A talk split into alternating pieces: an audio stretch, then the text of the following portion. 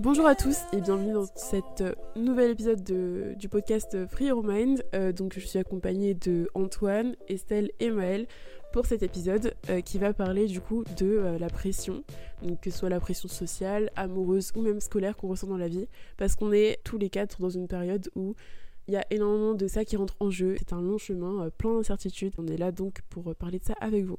Ah, moi, en fait, je suis un peu euh, dans le cas où j'ai fait pas mal d'études. Genre, je suis vraiment le mec euh, qui est euh, en études depuis, euh, depuis 18 ans, quoi, alors que j'en ai 24 bientôt. Donc, ça fait un peu long et genre, je commence un peu à avoir envie de, de commencer à, à bosser pour gagner ma vie et genre devenir indépendant et voilà. Et pour le coup, ouais, il y a pas, enfin, je ressens pas mal cette pression, d'autant plus que vu que ça fait longtemps que je suis en études et que je vois tous mes potes autour de moi qui commencent à bosser, qui commencent à, enfin, qui commencent à bosser en fait, qui bossent depuis même depuis un certain moment. Genre, je suis quasiment euh, Enfin, je suis pas le seul en vrai, j'ai plusieurs potes qui sont encore en études, mais je commence à avoir un peu cette pression de, de me dire, ouais, faut peut-être que je commence à bosser quoi. Donc je ressens pas mal cette pression ouais, de, de qu'est-ce que je vais faire l'année prochaine, enfin, même si je sais ce que je vais faire l'année prochaine, une école de journalisme, je croise les doigts. Mais, mais voilà, le truc c'est que c'est hyper sélectif, donc j'ai un peu cette, euh, cette pression de si j'ai pas les écoles reconnues et si j'ai aucune école, bah, je sais pas ce que je fais et j'ai pas envie de me retrouver genre à, à, à bosser ou en, intérim, un truc comme ça, et genre ça, ça me met un peu, euh, ça me met un peu la pression. Et en plus, vu que je suis quelqu'un qui procrastine pas mal, genre je sais qu'au niveau des dossiers, genre pour les écoles et tout, genre faut vraiment que je m'y prenne hyper vite, enfin que je fasse un truc bien, mais en même temps j'ai envie de faire un truc bien, donc j'ai pas envie que ce soit bâclé et que du coup je réduise mes chances d'être sélectionné et tout. J'ai pas mal de pression, du coup je sais pas ce que vous, enfin c'est quoi votre expérience un peu avec les études, avec la pression, avec euh, ce que vous voulez faire et tout. Enfin, en fait, c'est parce qu'on en parlait euh, juste avant de démarrer le podcast, on parlait de, des masters et euh, d'après, en fait, tout simplement, de, des potentielles formations qu'on voulait faire. On disait que justement, on était dans une période un peu charnière. En fait, on est tout le temps dans une période charnière, on est toujours en train d'évoluer, etc., c'est sûr. Mais euh, c'est juste que là, je me suis rendu compte euh, ces temps-ci que ça fait. Bon, disons que le collège, ça passe, le lycée, ça passe, même mes trois années de licence. J'ai toujours un peu remis euh, au lendemain de- à me dire bon, il me reste encore une année, il me reste deux ans, etc. Et là, je suis à un moment où il faut que je fasse un choix. En même temps, j'ai une multitude de choix qui s'offrent à moi, donc c'est super. Enfin, j'ai besoin de changement. Mais je pense que d'une certaine manière, je me mets une pression euh, par rapport à comment euh, les gens ils vont évoluer aussi dans mon entourage. Euh, si mes amis vont partir, etc. Est-ce que moi je désire aussi partir? Qu'est-ce que je veux faire? Moi, pour le coup, enfin, on en parlait tout à l'heure avec Antoine. Je me vois pas partir en master l'année prochaine parce que euh, j'ai l'impression qu'on je me précipite. J'ai l'impression que j'ai besoin de temps pour moi là. Euh, pas parce que j'ai la flemme, j'aime bien étudier, hein, c'est pas ça le problème, mais c'est que là j'ai l'impression qu'on me demande de faire un choix dans l'instant T maintenant et j'ai pas l'impression que j'ai toutes les clés en moi pour faire le bon choix. J'ai pas envie de me précipiter vers quelque chose qui au final ne me plaît pas, qui me rend malheureuse, c'est pas le but quoi. Donc euh, on parlait potentiellement de faire euh, enfin une année sabbatique, mais euh, tout à l'heure Anthony parlait d'un service civique et euh, en vrai c'est bête, j'ai des copains qui font ça et j'avais pas vraiment enfin réfléchi à moi si je pouvais le faire. Ouais, c'est plus que là j'ai l'impression que ouais comme c'est charnier là maintenant et puis j'ai l'impression que en tout cas dans notre promo, j'ai l'impression que tout le monde a trouvé son école. Pas beaucoup. Hein. Ah ouais, c'est vrai? Bah en vrai, il y en a beaucoup qui sont qui sont en- encore en train de galérer. Il y a que vraiment les écoles privées de communication où c'est Ouais. sûr. Mais nous, on fait beaucoup de journalisme. Mais Mm. en fait, euh, bah, tous les quatre, je pense, c'est un peu du journalisme. Et clairement, on dépend de concours d'école. Donc, euh, si, pour l'instant, on peut pas avoir de réponse. Et c'est ça qui est qui nous met dans le flou, quoi. C'est Mm. on peut pas savoir. Donc, je pense qu'il y en a beaucoup qui sont encore euh, dans l'incertitude, c'est sûr. Parce que tu vois, moi, pour le coup, je sais ce que j'aime. Enfin, euh, moi, j'aime la culture, j'aime l'art. Mais j'ai l'impression que c'est pas facile d'avoir des métiers dans, dans, cette, dans ces domaines-là. Donc, il faut vraiment pointer ce qui te plaît à 100%. Enfin, ou alors ce qui, pour toi, ça va être le mieux pour ton futur. Et c'est juste que là, je sens que j'ai besoin. Même, j'ai l'impression qu'on a. Enfin, c'est comme pour tout le monde, je pense, mais j'ai jamais fait réellement de pause. Et là, j'ai l'impression que c'est le moment un peu où je me dis peut-être que je peux réellement réfléchir, prendre le temps. Ouais, c'est ça, réfléchir à mon projet et pas me, me précipiter tout simplement. Parce que. Enfin, j'ai pas envie de faire pour faire, quoi. Parce que j'avais eu cette discussion avec mes, avec mes parents. Parce que mes, mes deux parents, ils sont profs. Donc, euh, ils ont une vision. Comme tous les parents, hein, je pense. hein, tous les parents veulent le bien pour leurs enfants. Mais comme mes parents, ils sont professeurs, j'ai l'impression qu'ils ont un peu. euh, pas la. Enfin pas la science infuse, mais presque. Parce que bon, ils connaissent, ils savent comment ça se passe, euh, ils, ont, ils ont un suivi de plein d'autres étudiants qu'ils avaient avant. Je sais que dans tous les cas, ils seront jamais contre le choix que je vais faire. hein. Si je veux faire une année de pause, mes parents ils me diront bon, tu le fais, c'est ta vie quoi. C'est un peu dur des fois de d'être à contre-courant de ce que peuvent penser tes parents, sachant que moi euh, j'ai toujours été un peu dans les clous, euh, j'ai toujours suivi comme ça, on fait comme ça, et puis. euh, Mais c'est juste que là, je... en fait, je crois que j'ai besoin d'une pause, hein. j'ai besoin d'un temps de réflexion en fait, c'est ça. Parce que même mon père, il m'avait dit, il m'a dit, mais t'as jamais redoublé. C'est pas grave si tu rates une année. une année. Mais ouais, mais bah pourquoi alors je peux pas faire une année de pause, bien réfléchir, avoir de l'expérience, tenter des choses et hop, après faire un, un master quoi. Pourquoi aller dans un master pour faire un master? Enfin, je veux dire. Enfin, ça se- enfin, voilà quoi. Juste ça m'énerve en vrai. Ouais, et puis on n'a pas le temps de. Pour l'instant, enfin, on n'a pas eu. En fait, on a enchaîné collège, lycée et licence. Et en plus, nous, on est dans une licence qui est hyper académique. Enfin, c'est un peu comme si on était encore au lycée, entre guillemets. Et on n'a jamais eu le temps de faire de vraies pauses, de tester, bah ouais, comme tu disais, des choses, des associations, des projets. Et vraiment s'y consacrer à 100%. Parce que là, je pense aussi, on arrive à bout de, enfin, de l'école où on est. De, enfin, on n'a plus de motivation. Euh, c'est hyper compliqué parce qu'on doit quand même avoir notre licence pour euh, avoir un diplôme et finalement bah, il nous faut un temps de pause mais on ne peut pas le trouver cette année puisqu'on est encore un peu entre deux chaises et clairement euh, bah, c'est trop de pression et un an de pause enfin moi au départ je me l'interdisais clairement. Moi je voulais genre foncer. C'était c'était tout droit. C'était les masters direct après. Mais en fait je vois pas comment je pourrais être authentique dans le métier que je veux faire c'est-à-dire journaliste en n'ayant jamais vécu bah, autre chose à côté, en n'ayant pas euh, expérimenté d'autres choses. Et du coup, en fait, c'est impossible. Enfin, en plus, les écoles, ils veulent tellement des profils atypiques. Limite, avoir fait trois fois le tour du monde et rencontrer euh, toutes les assos au monde, que je me dis, bah, pendant une année, peut-être, euh, je peux tenter autre chose. Et puis après, je reviendrai euh, dans les masters, c'est sûr. Enfin, l'objectif, il est là, juste peut-être pas l'année prochaine, mais voilà. Mais je pense qu'il y a une. Il y a un peu une hantise des parents dans se dire que leurs enfants ne feront, entre guillemets, rien l'année prochaine. Enfin, pas un truc en tout cas officiel. Et euh, j'avais vu en plus un épisode euh, de la série Blackish. C'est une famille de quatre enfants avec euh, deux parents. Et en fait, il y a un de leurs fils qui arrête les études. Il dit bah, Je vais prendre une année euh, sabbatique. Et en fait, les parents se retrouvent avec bah, du coup un fils qui ne veut plus jamais de sa vie reprendre les études parce qu'il avait goûté au travail, au fait de gagner, de gagner son argent soi-même, un peu à la vie euh, bah, en mode euh, vivre aussi un peu euh, du jour au lendemain comme ça. Et en fait, il voulait plus reprendre les études. Et je pense que c'est une des inquiétudes des parents. Malheureusement, je trouve que dans la plupart des cas, en fait, les parents ils sont un petit peu ils sont plus soucieux de eux et de peut-être comment leur enfant va être vu ou comment, comment ça va se passer que de la santé mentale ou de ou de l'inquiétude de leurs enfants. Alors c'est pas spécialement voulu, hein. il y en a c'est tout simplement parce qu'ils fonctionnent comme ça et, et point, genre c'est pas spécialement méchant ou égoïste consciemment, mais euh, c'est peut-être inconsciemment qu'ils ont vraiment peur de qu'est-ce qui va se passer après derrière. Mais je pense qu'on est pas mal euh, matrixé aussi par le, le parcours d'études, euh, licence, master, comme si c'était quelque chose de qui, qui allait de soi, tu vois, genre de. Je pense que c'est une façon aussi de se rassurer pour, pour les parents, même pour les étudiants, de se dire bah vas-y, je fais un master, je sais que j'ai un diplôme et tout ça, ensuite je vais faire, je vais travailler. Alors qu'en vrai, pour moi, ce qui est, je pense que j'ai pas mal, euh, mais justement avec le service civique, j'ai pas mal découvert ça, que ce qui est important, c'est vraiment l'expérience que tu vas avoir, ce que tu vas faire en fait. Si tu as une expérience dans un domaine, euh, je sais pas, moi j'en sais rien, tu as travaillé avec des animaux, tu as travaillé dans la, dans, dans la forêt en tant que garde forestier, j'en sais un truc, à, truc, un truc comme ça. Genre, euh, ce qui va vraiment être important, ça va être ce que tu as fait de, de, de ta vie, un peu, genre l'expérience que tu as eue. Et, les études, c'est bien, si tu as des super bonnes notes, c'est cool, si tu es hyper scolaire, c'est tant mieux pour toi, tu vois. Mais pour moi, ce qui est vraiment important, et là je parle notamment pour le cas des écoles de journalisme, cet exemple-là par exemple, ce qui va vraiment être important, c'est ça va vraiment être l'expérience en fait que tu vas que tu vas avoir eu par le passé, ce que tu vas avoir fait et tout, et plus que finalement les études, les notes et tout ça. Parce qu'en vrai, euh, enfin, euh, on est tous passés, on est tous allés à l'école, on a tous eu des notes et puis on, sait comment ça fonctionne. Tu vois, t'es dans un amphi, t'écoutes un prof, t'apprends tes cours, c'est très bien. Genre t'as le théorique, mais t'as pas le côté pratique, t'as pas le côté en fait euh, vie quoi, genre ce que t'as vécu toi-même. Et moi je pense que c'est ça qui est hyper important. Et même si, euh, admettons, euh, je sais pas, l'année prochaine, moi j'ai rien par exemple, pourquoi pas même tenter genre dans, dans des journaux, genre, euh, ou même faire des trucs de moi-même, genre faire des reportages, et vraiment faire un truc qui me plaît et qui, peut, qui puisse en- ensuite être valorisé si jamais je veux rentrer plus tard dans, dans, une école reconnue. Mais c'est là où bah, justement Estelle t'en avait parlé, mais c'est vrai que bah, pour ma part, moi je suis donc là on est fin d'année, j'ai commencé à postuler aux écoles de journalisme. Moi, il n'y a pas de doute, je crois que mes parents, euh, ils me font confiance, ils m'ont dit, bah, si tu veux faire une année euh, où tu fais service civique, tu fais service civique et tout, parce que je crois que ça fait super longtemps que je sais ce que je veux faire et ils me font confiance à ce niveau-là, donc euh, ça va, j'ai de la chance. Enfin, pour revenir du coup sur ouais, les écoles de journalisme et ce que Estelle avait dit tout à l'heure, c'est vrai qu'ils cherchent un profil genre super atypique et ça rejoint un peu ce que tu dis.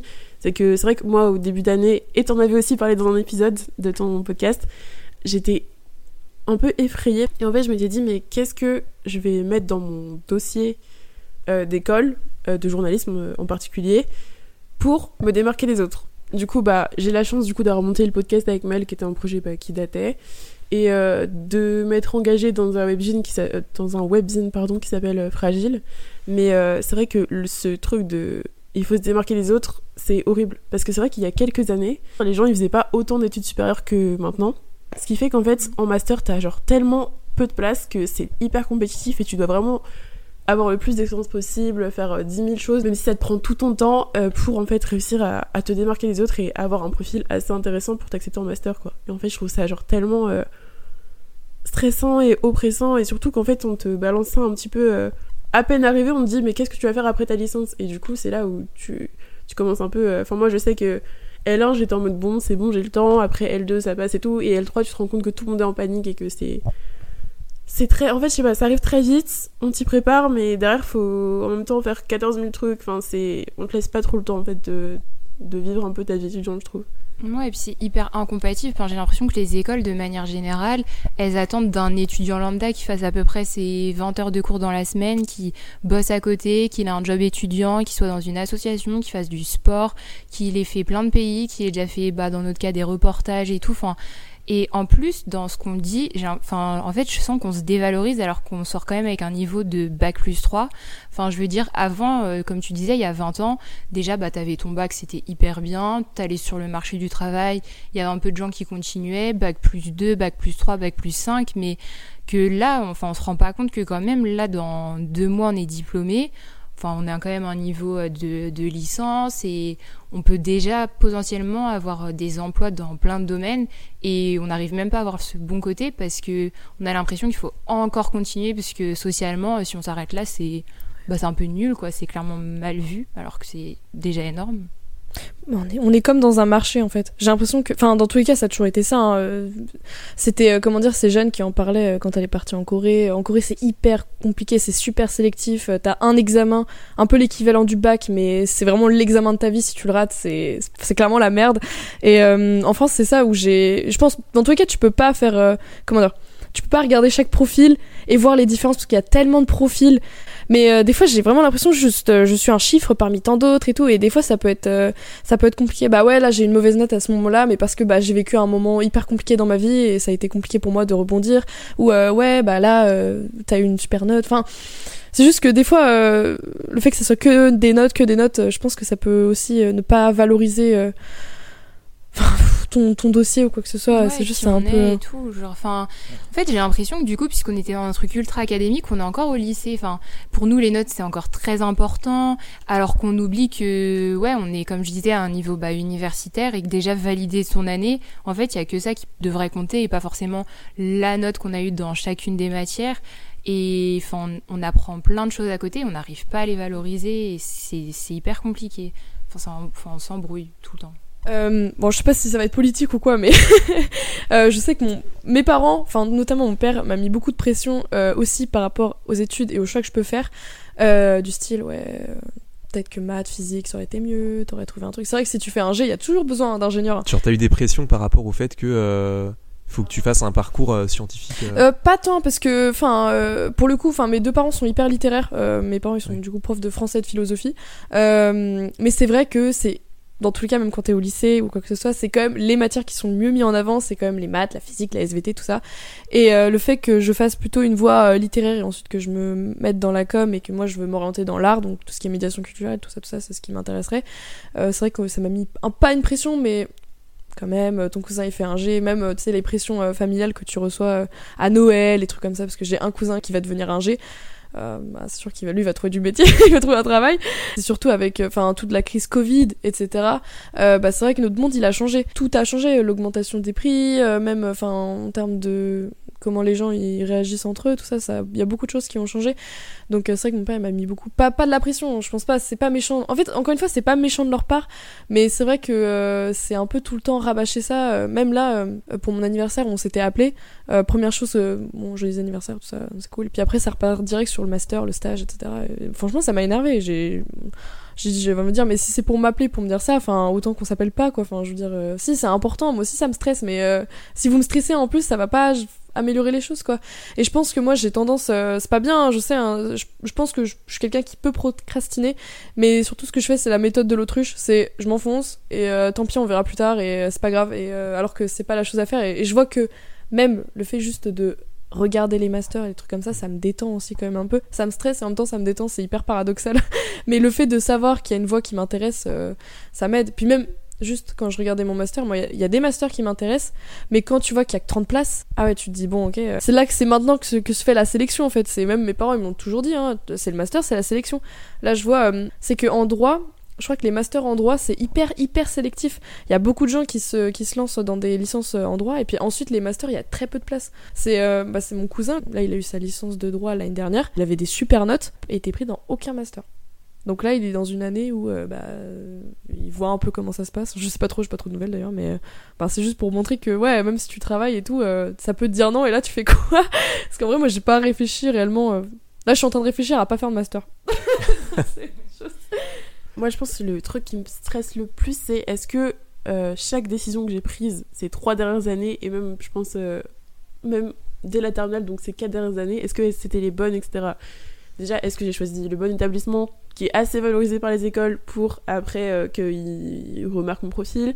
Est-ce que quand j'ai fait ce stage en communication, est-ce que j'aurais pas dû euh, persévérer quelque part d'autre pour faire un autre stage mais dans le journalisme, etc. Tu vois, en fait je trouve c'est dur parce que moi j'ai toujours été dans la mentalité de faire toujours les choses bien pour euh, derrière euh, y arriver. Et je pense que ma première déception ça a été parcoursup. Euh, juste après la terminale, euh, quand, quand j'avais postulé à, mon, à ma licence de rêve, c'était une licence, une double licence, je crois, LLCER, anglais et information communication, et c'était vraiment la licence que je voulais. Et euh, Parcoursup m'avait déjà mis un, en mode, euh, j'avais pas eu bah, cette licence-là, j'étais en, file, en liste d'attente. C'est là où j'ai vraiment connu, je crois, la déception des études, c'est-à-dire me dire que mon dossier n'était pas assez bien, et pourtant j'avais des bêtes de notes au lycée, j'ai retrouvé mes bulletins scolaires, j'ai tourné euh, à 16 de moyenne, 16-17 de moyenne, quoi, au lycée. Et je n'avais pas été prise à Parcoursup. Et en fait, c'est ça qui m'a. Genre, ça m'a complètement mis mal. Et ça m'a fait grave douter, en fait, de mes capacités, de est-ce que je faisais assez bien les choses, etc. Et en fait, c'est là où je pense qu'il y a eu un changement dans ma tête. Je pense que je me suis moins donnée en licence. Mais euh, c'est vrai que du coup, je, me- je remets euh, spécialement toujours en question mes choix. Est-ce que bah, j'aurais pas dû euh, passer genre deux heures de plus sur ce dossier pour rendre un meilleur, un meilleur truc? Et ouais, en fait, c'est un peu du stress permanent. En fait, à chaque fois, moi, par exemple, quand je me suis engagée à Fragile en début d'année, je me suis dit, est-ce que ça va être intéressant pour mon dossier alors qu'on était en début d'année, tu vois C'était. Mais c'est vrai que ces trois dernières années, les, chaque décision que j'ai prise, euh, même euh, le fait que j'ai rejoint le vidéo en L2, c'était aussi par rapport à mon dossier. Qu'est-ce que ça peut aussi m'apporter dans mon dossier? Et c'est comme. euh, Enfin, je réfléchis vraiment que à ça depuis trois ans. Et j'essaie de faire le meilleur, mais c'est vraiment pas évident. Et en fait, je sais que par exemple, si là, j'a- j'atteins pas. si j'ai- j'ai pas mes concours, ou que en tout cas, je, je trouve rien, que. Je pense que ça va énormément me me faire du mal mentalement. Genre le fait de se dire que on sait, on sait que ça nous attendait un petit peu les masters, mais le fait de se dire que tout se base sur trois années et que t'as pas donné assez pendant tes trois années parce que bah t'as fait euh, ci, t'as fait ça, etc. Et en fait c'est, ouais, je pense que ça détruit beaucoup de personnes, genre de se dire que j'ai pas mon master parce que j'ai pas assez fait, etc. Pourtant, euh, les, les gens se donnent, moi je sais que je me donne, euh, j'essaie d'avoir les meilleures notes possibles, je suis un peu perfectionniste et tout, mais euh, en fait c'est tellement une énorme pression parce que le master ça va aussi définir euh, ta vie derrière quoi. Si t'as ton master en journalisme, bah tu vas peut-être être intégré- dans une rédaction si tu l'as pas et que tu trouves pas et que tu réessayes et que ça le fait pas, bah tu vas peut-être euh, changer complètement la trajectoire de ta vie. Et là où ça me choque aussi, c'est que de nos jours, en fait, quand tu dis j'arrête après ma licence, les gens ils disent mais ça sert à rien d'arrêter après ta licence, ça vaut rien une licence, mais t'as quand même passé trois ans de ta vie euh, dans un établissement à apprendre des choses, quoi. Et je pense que bah, pour revenir euh, à 20 ans en arrière, euh, avoir une licence c'était déjà genre super. Et là en fait on te dit c'est plus assez. Genre tu peux pas t'arrêter à la licence, quoi. Donc faut absolument faire un master. Donc en fait t'es coincé entre est-ce que j'ai bien fait ma licence? Est-ce que comment est-ce que je fais mon master? Quel master choisir, etc. Est-ce que je vais être prise dans le master? Parce que vu qu'une licence c'est pas assez, euh, qu'est-ce que je vais devenir si j'ai pas de master, etc. Franchement, c'est très très stressant. C'est horrible. Mais est-ce que as une, toi, tu as une idée de si jamais t'as- t'es pas prise, qu'est-ce que tu ferais euh, l'année prochaine? Bah, c'est toi qui m'as donné l'idée, mais du coup le service civique, c'est vrai que c'est un bon compromis. Je me dis que au moins je pourrais faire, euh, je pourrais acquérir de l'expérience dans le journalisme et tout, parce qu'en fait c'est ce, qu'ils recherchent. Mais en fait, ce qui m'énerve en fait dans les écoles, c'est qu'ils recherchent à la fois que t'aies plein d'expérience journalistique pour être euh, sûr que tu saches faire ça, ça, ça, que t'aies les notions pour être sûr de ta voie professionnelle, mais aussi il faut avoir un, un profil super atypique où du coup faut pas avoir que été dans le journalisme parce qu'il faut avoir plein de connaissances sur un sujet précis, etc. Enfin, c'est ça qui est super stressant aussi. Mm. Genre, tu dois être euh, nickel en termes de, savoir ce que tu fais et avoir des expériences pour être sûr, mais il faut aussi avoir un- plein de choses à côté qui sont pas du tout en lien avec ça. Pour, euh, Enfin, en fait, c'est, je me répète, mais je sais pas, je trouve ça fait un peu un non-sens. Genre, euh, le profil atypique, enfin, le mythe du profil hyper atypique, hyper bien, quoi. Ouais, non, je comprends ce que tu veux dire, mais en vrai, moi, je trouve que justement, vous, enfin, vous, enfin, vous trois, même les 2003, tu vois, genre, vous avez vraiment trop. 2004 2003, 2004 Genre vous êtes hyper jeune, genre vous avez même pas, enfin vous avez tout juste 20 ans et tout, et vous avez, euh, en vrai vous avez tout, enfin tout votre temps de trouver ce que vous voulez faire et tout, et en plus vous avez l'opportunité, bah, comme je le disais tout à l'heure à, à Maël, de faire un service civique, de faire plein d'expériences, genre vous avez même pas 25 ans quoi, genre vous avez tellement de chance de, de pouvoir expérimenter plein de trucs, de faire, en fait genre juste, vous- dites-vous genre euh, que vous avez envie de faire un truc, et genre euh, faites le truc que vous voulez faire. Et même si c'est pas forcément dans le domaine des études ou un truc comme ça mais genre là le fait que t'aies fait fragile le fait que t'aies fait un podcast euh, pareil pour Estelle tu vois genre le fait que t'aies fait un podcast le fait que l'année dernière t'étais au Francophonie. Enfin t'as fait plein de trucs Ouais, aussi enfin et puis même t'as fait t'as fait des reportages et tout de ouf pour euh, pour ton podcast hein. vous avez vraiment fait plein de trucs et tout genre euh, trop bien et, et moi je trouve que c'est moi non mais moi je trouve que vraiment c'est c'est c'est c'est ça qui est, qui est hyper important tu vois. Genre c'est pas forcément de se dire ah j'ai eu 14 là j'ai eu enfin j'ai fait mes études genre j'ai fait genre en vrai ça c'est pas grave tu vois genre de même de pas forcément avoir fait la licence de ses rêves ou ou de pas avoir fait genre moi je sais que enfin j'ai pas fait non plus quand j'étais en licence d'histoire c'était pas le truc de mes rêves et tout mais ça m'a appris des trucs. Et genre justement je me je me dis euh, genre après j'ai fait un service civique qui m'a trop fait kiffer et tout ça Enfin, je pense que vraiment ce qui est important dans la vie, c'est un peu con, genre ça fait un peu le, le son perd la morale et tout, mais Mm. genre ce qui est vraiment important dans la vie, genre c'est vraiment de se dire, euh, genre est-ce que je suis content de ce que j'ai fait, est-ce que j'ai eu le, est-ce que j'ai eu le culot de faire un truc? Et genre même si c'est pas euh, dans le dans le, le parcours euh, typique de l'étudiant qui fait des trucs super brillants et tout genre même si j'ai juste fait un truc qui me plaît genre ça peut être genre j'en sais rien tu vois genre t'es dans une association genre euh, tu vas faire des crêpes tous les soirs genre euh, avec euh, des gens et tout genre vous discutez. Enfin c'est un truc à la con mais genre c'est un truc qui c'est c'est c'est déjà un- une expérience c'est un truc que t'as vécu quoi. Et genre ça c'est hyper important. Moi je prends l'exemple par exemple de j'avais travaillé à Biocop et genre je pense que j'avais travaillé à Biocop en fait pendant un an. Ça, je parle beaucoup là. Non, et genre ça m'a- ça m'avait grave euh, ça m'avait grave apporté sur le plan personnel parce qu'en fait ça m'avait permis de m'ouvrir aux autres et genre d'être beaucoup moins timide de alors même si euh, l'expérience n'était pas forcément hyper bien passée tout le temps parce que genre c'est la vie tu vois. J'ai eu l'occasion de faire une super expérience de, de progresser personnellement tu vois genre de me sociabiliser de m'ouvrir aux autres de d'être beaucoup moins timide de ouais c'est ça en fait. Et genre ça c'est une expérience significative tu sais ils mettent ça souvent genre quelle est votre expérience Ouais, significative et tout. mais genre ça c'est une expérience hyper enrichissante par exemple Moi, je suis d'accord. hein. Moi, quand je fais mes saisons l'été, je vois ça me. À chaque fois, j'évolue parce que je me retrouve à avoir des être dans des situations stressantes. Euh, tu travailles, tu gagnes de l'argent. Euh, moi, euh, ça fait deux ans que je travaille en restauration. Au début, ça me stressait euh, énormément. Quand j'ai commencé pour devenir barmaid, par exemple, j'ai vraiment ça me stressait parce que je me suis dit mais impossible que je le fasse. Et au final, à la fin de l'été, j'ai vraiment grandi et j'ai rencontré des super personnes. Et puis ma saison, elle s'est ultra bien passée. Mais surtout, ce que je voulais dire, c'est que je pense que, ouais, on est jeunes encore. Vraiment, on a, on a 20 ans, On a 21 20 ans, ans. c'est rien. Ouais, c'est rien. hein. C'est rien. Franchement, hein, on est né hier. non, mais c'est vrai. mais non, mais c'est surtout que. euh, je sais pas avec qui j'en parlais, mais c'était que la vie, c'est vraiment. C'est c'est bateau, encore une fois, mais c'est tellement pas un long fleuve tranquille, quoi. C'est. C'est pas une ligne droite. Je crois que maintenant, dans les médias, sur les réseaux sociaux, sur plein de choses, on a tendance à nous montrer des profils des personnes carriéristes, des personnes qui ont ça, qui font ça, qui font ça. Moi, je me considère pas comme quelqu'un de carriériste. J'ai pas l'envie de rentrer dans une boîte. Euh, j'ai pas cette envie-là. Mm. Moi, j'ai vraiment envie de faire. C'est bateau de ouf, mais j'ai vraiment envie de faire un métier qui me plaît. Euh, évidemment, gagner correctement ma vie, ça serait l'objectif. Être dans une ville qui me plaît, potentiellement pouvoir voyager, ça c'est important pour moi aussi. Euh, pouvoir euh, avoir du temps euh, pour mes amis, ma famille, etc. C'est super important pour moi ça. Pourquoi C'est pas grave de faire une pause en fait. C'est pas grave de faire une pause pour apprendre. C'est pas grave. C'est pas grave même. C'est pas grave de d'arrêter ses études parce que t'aimes pas. hein. Il y a plein de gens. Enfin, on connaît plein de gens. Ils aiment pas les études. C'est ok. Déjà, il y a des gens ils sont pas faits pour ça. Moi, j'ai un de mes colocataires là. on est, bah, on est. Je vis avec des personnes qui sont plus âgées que moi. Il a 30 ans. Il a arrêté au bac. Il a arrêté au bac. euh, il a fait une saison au ski.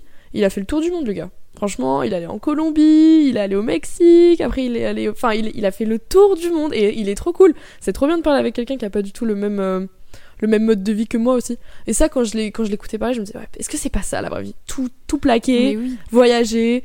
Et voilà. Après, chacun a ses envies aussi. Hein. Mais moi, je trouve, moi, quand il m'a parlé de ça, ça m'a donné trop envie. Et en même temps, je me suis dit, Hmm, c'est peut-être pas pour moi. Mais, mais c'est cool de parler de personnes. Enfin, c'est pour ça que j'aime bien aussi vivre avec des personnes plus âgées. C'est qu'au moins, ils ont pas la même vision que moi. Là, encore un autre exemple, mais j'ai un de mes colocs, il a 27 ans, euh, il a repris ses études et il est en deuxième année, enfin il est en L2 de psycho. Et avant, il a fait une licence, enfin il faisait du droit international, commerce, tout ça, tout ça. Et en fait, il s'est rendu compte que ça lui plaisait pas à 27 ans. Et il s'est dit, bon, ok, bah vas-y, euh, j'arrête et je tente un truc. Et je crois que là, il aime bien. Mais c'est vrai que c'est pas les mêmes euh, conséquences pour lui que pour moi, quoi. Parce que lui, il a dû arrêter le travail, donc il avait un salaire quand même conséquent. Alors que moi, j'ai pas encore, euh, enfin, j'ai pas encore goûté au, à l'argent euh, qui sort tous les mois. euh. Ouais. donc, euh, ouais, mais c'est c'est hyper courageux de faire ça. Il y a plein de gens qui ont pas compris, euh, qui ont dit, bah attends, tu gagnes hyper bien ta vie, pourquoi tu fais ça et tout. Et en fait, lui, il s'est dit, bah non, euh, enfin voilà, euh, là, j'ai potentiellement une licence qui me plaît et tout ça. Donc, euh, je crois qu'il kiffe, hein. franchement, il kiffe, hein. il aime bien. hein. Ouais, mais même, tu sais, en fait, en nous écoutant et tout, je me dis, enfin, nous trois, on a à peu près le même âge, bon, Antoine aussi, mais ce que je veux dire, c'est quand est-ce qu'on a le temps de vivre? Parce que tout à l'heure, tu disais le Covid, mais pour moi, c'est pas du tout bateau. Enfin, on a, ça peut être une excuse et tout, mais on a grave eu une année en mode rien. On a passé notre bac, on a enchaîné avec nos études. Quand même, enfin, moi, en tout cas, je sais que je l'ai vécu comme ça. Grosse déception de l'école où on est en termes d'apport euh, intellectuel, etc. Et ouais, de compétences, comme tu disais. Et du coup, on enchaîne juste, bah, on essaye d'avoir des expériences pour penser à nos futurs dossiers. Mais du coup, j'ai l'impression que tout ce qu'on fait, enfin, c'est un peu pas opportuniste, mais on le fait pour penser au futur tout le temps. Mais on, du coup, on s'empêche. Enfin, ouais, il y a des petites fenêtres de tir. On fait des expériences euh, bah, pendant l'été. On peut travailler, etc. Développer des trucs. Puis après, on replonge dans notre année pour euh, vraiment avoir le meilleur dossier possible. Et il y a plein de trucs qu'on oublie peut-être de vivre. Alors que, ouais, en faisant, moi, je me dis franchement, une année de pause, bah, ça peut juste me permettre de vivre et de pas me dire, euh, là, j'ai fait ça pour mon dossier plus tard. Comme ça, ça me permettra d'être mieux classé, etc. Et du coup, euh, je me dis une année de pause, je vais vivre, je vais voir. Se trouve, je vais faire vraiment que des trucs qui vont me plaire ou je vais détester. Mais au moins, euh, enfin, j'aurais appris sur moi parce que on n'a pas le temps. Enfin, pendant une année étudiante, on a très peu de temps pour euh, se développer nous-mêmes en dehors de compétences euh, académiques, quoi. C'est impossible. Enfin, c'est. Moi, en vrai, euh, pour être honnête, y a, je pense, quasi toutes les choses que je fais au cours de l'année euh, où c'est pas genre juste sortir euh, quelque part ou faire la fête, c'est vraiment quasi pour, que pour mon dossier, quoi. Genre, euh, mais c'est peut-être un peu triste de le dire comme ça, mais je pense que. Ouais, il y a. Ouais, genre la quasi-totalité, carrément. Après, bah, c'est aussi des choses que je fais parce que j'aime bien faire ça, mais je peux pas m'empêcher quand je fais ça de penser à mon dossier. Genre, je, pense directement à mon dossier. Chaque, euh, mais chaque vidéo que j'ai rendue, euh, chaque. genre, je, sais pas, les articles même que je fais parfois après je me dis, oh là là, j'espère que je l'ai assez bien écrit et tout. Alors, quand bien même, tu vois, c'est une association que je, kiffe faire et tout, genre, euh, je le fais bah, bénévolement, euh, si ça me plaisait pas, je le ferais pas, je ne perdrais pas mon temps dans un truc comme ça. Pareil pour le podcast, genre, je, kiffe faire le podcast, je kiffe monter, euh, c'est toujours une joie de voir les épisodes, tu vois. Mais à chaque fois, je peux pas m'empêcher de ne pas penser à mon dossier parce que je sais pas si c'est être carriériste ou quoi, mais je me dis que c'est tellement important. Enfin, de toute façon, on vit dans un monde où l'argent ça compte. Moi, dans, dans le métier que bah, je vais faire journaliste, donc pour, euh, pour, euh, pour sortir des. Enfin, déjà, pour intégrer une école, faut avoir un bon dossier. Après, pour sortir d'école, faut aussi avoir un bon dossier pour que tu peux être pris dans une rédaction. Si t'es pas pris dans une rédaction, tu fais piger, c'est compliqué. Euh, et moi, je pense surtout à mon futur, parce que j'ai des- j'ai aussi des rêves, j'ai des, des ambitions autres que bah, une carrière, mais il y a besoin d'argent. Et l'argent, c'est, je pense, c'est ce qui me stresse le plus.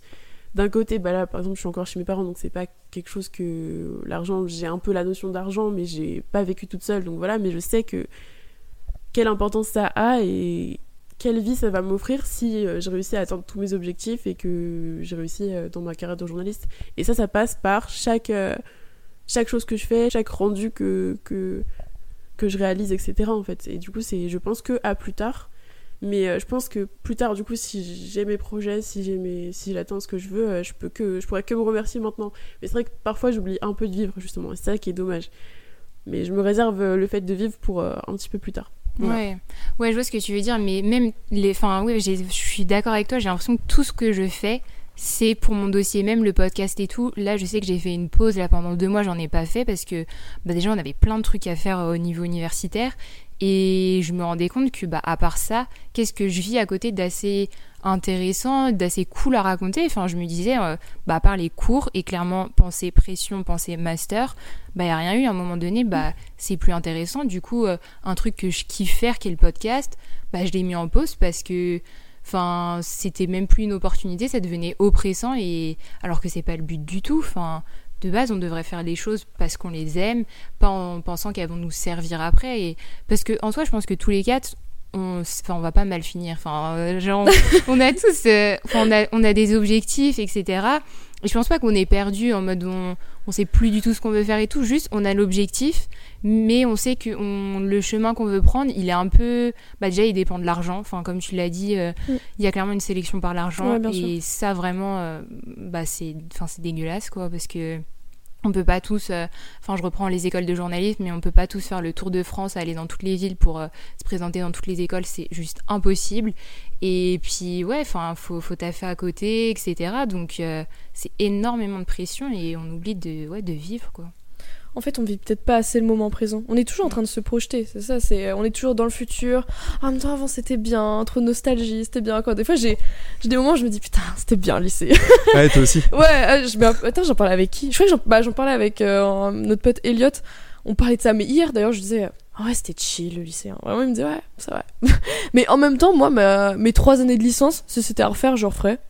Tout comme j'ai fait. Bon, peut-être qu'il y a des trucs que je changerais quand même en termes de, travail. Euh, mais euh, non, ce que je voulais dire en plus, c'est que là, euh, je pense qu'il y a des gens qui vont peut-être nous écouter et qui vont dire, ouais, mais attends, ils sont en fac. On est, ouais, on est en fac. Et c'est vrai que quand tu vois ton, ton emploi du temps, tu te dis, oh putain, ok, bon, là j'ai cours ce matin, j'ai pas cours l'après-midi. Mais des fois, c'est dur de se dire, moi j'ai un peu du mal des fois de me dire, ok, bon, j'ai eu cours cet après-midi, et, ce matin, et l'après-midi, je vais travailler. Des fois, j'ai pas envie de travailler. Ouais, c'est vrai, j'ai pas envie de travailler, euh, j'ai plus envie de boire un café, lire un livre, aller au cinéma. euh, Bon, c'est des activités, hein, c'est sûr, hein, mais euh, des fois, c'est important de préserver sa santé mentale aussi. Et puis, on est toujours dans la course à la productivité. Si j'ai pas envie d'être productif, bah je le serai pas et tant pis. Et même si je me force à l'être, en vrai, en général, j'ai remarqué que mon travail il est pas bon. Si ça vient pas de ma, ma propre volonté, ça sera jamais bien. Je vois bien, hein, dès que, en vrai, euh, c'est c'est bateau de ouf, mais c'est un peu comme de la manifestation. Tous les trucs que je voulais réellement à 100%, je les ai eus. Hein. C'est juste que là, maintenant, je suis dans une période où je. C'est pas que j'ai pas de désir, ça serait mentir, parce que j'ai envie de faire plein de choses dans la vie. hein. J'ai plein d'objectifs. hein. J'ai envie de, j'ai envie de voir plein de cultures. euh, J'ai envie de, il y a plein de choses que j'ai envie de manger. euh, Il y a plein de choses que j'ai envie de tester. hein. Enfin, je sais pas, par exemple, j'ai jamais fait de saut à l'élastique. Enfin, des conneries comme ça, j'ai jamais fait. J'ai plein d'objectifs. Mais c'est juste que là, actuellement, qu'est-ce que j'ai envie de faire? Je sais pas. Et puis même, je crois que je me projette trop. J'ai trop de questions du style, ok, si je m'oriente vers telle voie, euh, est-ce que je vais pouvoir faire, euh, est-ce que je sais pas, je vais pouvoir voyager, est-ce que je vais pouvoir avoir du temps à me consacrer pour moi, mes proches aussi, parce que c'est hyper important en fait. Moi, je suis un peu une imbécile heureuse en vrai. hein. Ma journée, si je bois un café avec un copain ou une copine, euh, c'est bon, je suis contente. Mais euh, ouais, non, c'est tout. C'est juste, on est tout le temps à la recherche de la productivité, etc. Et puis, en plus, peut-être qu'on se met une pression pour les études, et en plus, on se met une pression parce qu'il y a plein de gens qui te disent que les meilleures années de ta vie, c'est le lycée, c'est les études sup. Ouais, t'as fait plein de soirées, ah, putain, je me suis foutu une race à tel moment, tel moment. Et il y a des gens juste aussi, c'est pas leur délire aussi. hein. Moi, je, je connais des gens qui sont très casaniers, qui aiment bien être tranquille à la maison, lire un bouquin, etc. Et je pense, on est aussi peut-être, c'est pas, je dirais pas que les gens de la fac ils mettent la pression, mais j'ai l'impression qu'il y a un, des groupes de personnes, j'ai l'impression qu'ils sortent tout le temps. Tout le temps, tout le temps, tout le temps. Et moi, j'aime trop sortir, hein. vraiment, j'aime bien faire la fête. Mais des fois, genre, hey, chill out, franchement, est. enfin, je sais pas, j'ai aussi, euh, je me mets un peu des pressions des fois de me dire, euh, vas-y, on a qu'une vie, euh, c'est pas grave, vas-y, je suis jeune. Euh, Putain, je regrette. Il y a des gens, ils ont ces, ils ont ces discours-là. euh, Ah, 20 ans, j'aurais dû faire ça, je regrette. J'ai 40 ans, je peux pas le faire. Et du coup, j'ai peur de dire ça à 40 ans. Du coup, des fois, je vais faire des choses, je me dis, il faut que je les fasse maintenant, c'est le moment. Alors qu'en vrai, on a toute la vie. On est jeune, en plus, on est, euh, comment dire, on a l'énergie, euh, on est, on, on est censé être un peu vigoureux, tout ça. Donc, en vrai, on se met grave de la pression, quoi. Putain, c'est abusé. J'en deviens vulgaire. Ouais, j'avoue qu'il y a vachement ce truc de cette injonction à, à la productivité, comme tu disais, genre on doit absolument faire plein plein de trucs et tout. euh. Alors d'un côté c'est cool, bah ça rejoint un peu ce que je disais tout à l'heure, genre de faire des trucs et tout, c'est hyper cool. Mais, euh, ouais, pareil comme toi, des fois genre j'ai trop la flemme, enfin j'ai juste envie d'être tranquille, genre de boire un café, de regarder euh, une série, de lire un livre, j'en sais rien, tu vois. Et, c'est vrai que c'est un peu, enfin c'est chiant vrai de devoir se dire à chaque fois, genre on nous dit ouais faut que tu fasses le plus de choses possible et tout ça, enfin faut, faut vraiment que tu sois dans cette ultra productivité. On en parlait tout à l'heure d'ailleurs avec Maël, mais genre moi c'est pareil, j'admire les gens qui qui entreprennent, qui font plein de trucs et tout ça, genre euh, comme une personne dans notre promo notamment. Mais moi je sais que je suis pas du tout comme ça et que je j'ai pas j'ai pas ce truc de euh, entrepreneuriat tout ça genre de, faire plein de, de monter des entreprises des trucs comme ça. Genre c'est vraiment pas mon truc et tout. Et euh, et je préfère plus genre ouais à la limite genre voyager rencontrer des gens genre faire des activités culturelles artistiques sportives. Et je pense que le truc qui me le plus aussi, et là je rejoins un peu le truc du journaliste, enfin c'est un peu décousu ce que je dis, mais genre ce qui m'avait vraiment plu quand j'étais à Prune, c'était de découvrir ce que les gens faisaient et de discuter avec eux de ce qui le, de, de ce qui les faisait vibrer en soi, tu vois, genre de ce qui les animait, de ce qui les faisait kiffer, tout ça, de leur passion et tout. Et genre ça, vraiment, genre les rencontres avec les gens, pouvoir échanger sur... Et en même temps, t'apprends des trucs, tu vois. Ça, tu découvres des trucs que enfin, tu connaissais pas, tu, t'as, tu, même t'en apprends plus sur toi-même en, parlant avec les gens, en échangeant avec eux, en comprenant un peu comment ils fonctionnent, comment ils voient les choses, ce qu'ils ont fait, ce qu'ils ont pas fait, ce qu'ils aiment, ce qu'ils aiment pas, etc. Et ça, je trouve que c'est... Enfin, moi, c'est vraiment ça ce qui me plaît le plus, c'est vraiment aller à la rencontre des gens. Je trouve que c'est hyper important aussi de ce truc de rencontre, de, de, de l'expérience par la rencontre. Enfin, je sais pas si je me fais comprendre, mais voilà. Mais même pour revenir sur la, sur la productivité, moi je me dis qu'il y a une injonction à la productivité maintenant qui est omniprésente. Enfin, là on parlait des études et tout, mais euh, là je vais prendre l'exemple de tout ce qui est youtubeur, tout ça. Avant, j'avais l'impression que c'était vraiment la niche, un truc super cool et tout. On pouvait grave se détendre. Enfin, voilà, il n'y avait pas du tout, on se disait pas que ça pouvait devenir un métier et tout. Et maintenant, j'ai l'impression que même la moindre chose que tu fais sur les réseaux sociaux peut potentiellement devenir bah, ultra viral et en fait devenir ton futur métier. Enfin, je sais pas, là je pense à des gens comme Lena Situation, Squeezie, etc. En fait, ça te donne d'autres exemples de carrière et j'ai l'impression qu'on n'a plus d'endroit où se cacher. Enfin, dans le sens où euh, eux, ils étaient sur YouTube, ils y croyaient pas du tout, ils faisaient leur truc, ils kiffaient. Finalement, ils ont des carrières de malades. Donc pourquoi pas nous? Pourquoi est-ce que, je sais pas, nous avec notre podcast, nos quelques reels Insta, nos quelques TikTok, on pourrait pas aussi devenir un peu auto-entrepreneur comme eux, enfin percer Et euh, en fait, bah du coup, la productivité, elle est partout et on n'a plus trop d'endroits où juste se dire bah là je fais juste ce que j'aime point. Et il n'y a pas de compétition il n'y a pas d'objectif d'argent et tout. Enfin j'ai l'impression que ça n'existe plus et qu'on est une génération où tout ce qu'on fait peut devenir un job peut devenir de l'argent peut devenir une opportunité. Du coup faut être productif partout. Enfin ouais genre euh, tu fais un TikTok tu, tu sais pas ça peut t'ouvrir des trucs. Tu tu fais euh, ouais un article pour les cours tu vas faire euh, telle vidéo euh, pour euh, tel sujet pour un, un des cours, ça peut être une rencontre, ça peut être ensuite un futur job. Enfin, on n'a plus d'endroit où juste être cool. Et ça, franchement, euh, bah c'est, enfin, je trouve ça un peu triste, quoi. Ouais, ouais justement, c'est ça qui me faisait penser à ça. Je me disais, le mec, il était, il vivait tout le temps en étant cool, et juste à un moment donné, bah, il s'est rendu compte qu'il pouvait vivre de ça. Et en fait, maintenant, nous, si on veut faire ça, bah c'est pas possible parce que eux l'ont l'ont déjà fait et maintenant c'est devenu hyper codé donc on peut plus le faire enfin et on n'a plus de niche enfin là actuellement je vois pas un seul domaine dans lequel on peut pas euh, enfin où ça n'existe pas encore des gens qui ont percé enfin je sais pas si c'est clair mais Bah, c'est hyper stressant, mais ça me fait penser un peu. euh, pas le mythe du, du go décrypte, mais bah, le mec qui s'est Ouais. fait tout seul euh, en commençant sur YouTube. Après, il a développé son, sa propre marque en soi, à son nom. Hugo Décrypte, euh, son, son Insta, son TikTok et tout, machin. Et en fait, euh, il a grave réussi à créer son truc et tout. Et moi, je, je me sens quand j'avais découvert ça, j'étais en mode putain, mais moi aussi, je vais faire pareil. Mais en fait, c'est trop tard, c'est déjà fait en fait. Enfin, je- oui c'est qu'est-ce Ouais, oui, voilà qu'est-ce que ça. je peux apporter en fait? Et euh, en plus c'est une question qu'il pose dans l'inscription de Tours euh, Mm. dans la lettre de motivation il demande euh, qu'est-ce que en tout cas moi j'ai fait comme ça ma lettre en mode qu'est-ce que je peux apporter au journalisme? Euh, en gros il te demande qu'est-ce qui te différencie des autres candidats quoi et, euh, euh, c'est super difficile à répondre il y a énormément de chemins qui ont été explorés euh.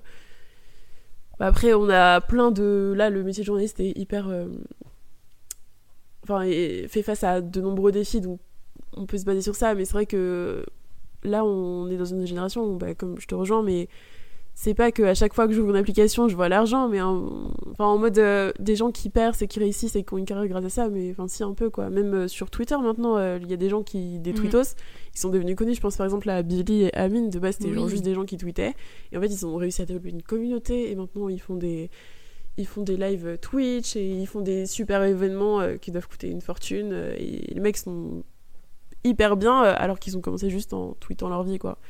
Donc c'est vrai qu'il y a, je pense une perte de l'intimité de, des zones de confort. À part si tu te coupes du monde. Là, si tu te coupes du monde, c'est bon. Mais sinon, ouais, partout où, je regarde, je vois une potentielle, euh, je sais pas, une potentielle chose à faire pour, euh, pour euh, améliorer ça, enfin améliorer mon dossier ou gagner de l'argent, etc. Et c'est un peu, ça met l'impression aussi de voir plein de gens comme ça qui qui font juste un truc et en fait qui réussissent et toi tu dis bah ouais comme tu disais en gros ouais moi si je fais ça est-ce que ça va bah ouais. percer? Est-ce que la vie serait pas plus facile si euh, je fais ça et que ça perce etc et euh, ouais c'est un peu la pression de dire que ouais, bah, il y a des gens qui réussissent et que toi, en fait, euh, du coup, tu, tu continues ton cursus en mode comme ça et un peu en mode bonheur, la chance, en mode. J'espère que ça va marcher, quoi. Puis en plus, du coup, tu te dis c'est déjà fait. Enfin, tu disais Hugo Décrypte et tout, mais en soi, c'est, enfin, c'est, c'est hyper bien hein, ce qu'il fait. Mais c'est des idées qu'on aurait pu avoir, mais maintenant, tu les fais. Enfin, elles auront pas le même impact parce que lui, bah, enfin, il, c'est, c'est, il a sa communauté et tout. À part si t'as une identité de malade et que tu proposes quelque chose de différent, mais j'arrive même plus à voir où tu peux trouver la différence parce qu'il y en a partout.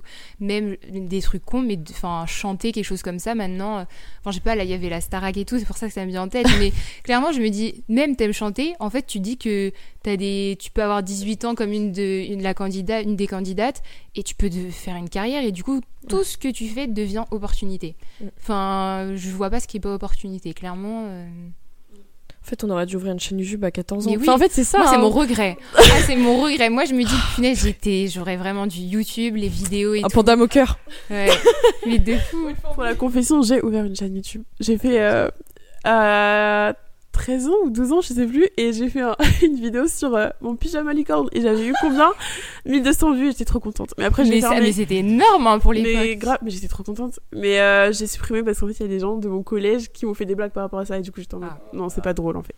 Et du coup, j'ai tout supprimé et j'étais, je suis dégoûtée en vrai. Mais j'avais vraiment, euh, Mais aurait j'avais trop cette vidéo. en fait. J'aurais pu percer de Du fou. coup, voilà, elle vous sortira la vidéo en exclusivité après la sortie de cet épisode. Non, le harcèlement c'est mal. Non, j'ai tout supprimé. Horrible. Mais oui. J'avais- filmé des. J'avais pré-filmé des Let's Play Animal Crossing. bon, c'est- après, j'ai jamais posté ça par contre. C'était vraiment dans le, dans le mindset. Ou même ouvrir une chaîne euh, YouTube de cuisine. Ça, ça aurait été trop mon délire.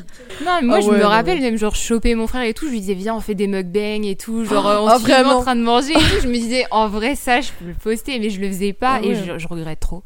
Ah Je ouais, mais c'est vrai. hein. Mais même après, bon.